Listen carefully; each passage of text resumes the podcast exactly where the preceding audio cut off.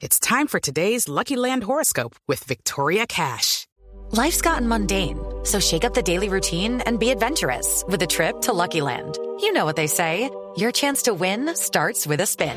So go to LuckyLandSlots.com to play over 100 social casino-style games for free for your chance to redeem some serious prizes. Get lucky today at LuckyLandSlots.com. Available to players in the U.S., excluding Washington and Michigan. No purchase necessary. VGW Group. Void where prohibited by law. 18 plus. Terms and conditions apply.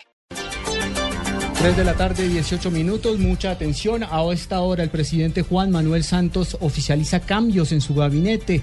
Como le habíamos anticipado aquí en Blue Radio, el nuevo ministro del Interior será Juan Fernando Cristo y habrá un enroque entre carteras. Aurelio pasa a ser el ministro de Agricultura. En la Casa de Nariño está Diego Monroy.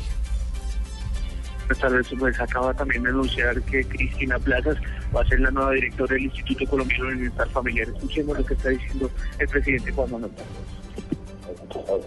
Y como alta consejera para la mujer, donde realizó una labor muy, muy importante. Esos fueron los tres, los tres llamamientos que quería eh, anunciar eh, después de declarar eh, ese de parcial en la batalla contra el desempleo, de acuerdo a las cifras que el daño nos entregó esta mañana Claro, es la siguiente. Entonces, el ministro de Agricultura queda Aurelio Iragorri, actual ministro del Interior, y ratifica a Juan Fernando Cristo, expresidente del Congreso de la República, como ministro del Interior. Cristina Plazas, quien hoy estaba en el interior del gobierno, pasará a ser la nueva directora del Instituto Colombiano de Bienestar Familiar. Es la información que se hace de la Casa de Marino, Diego Fernando Monroy, Radio.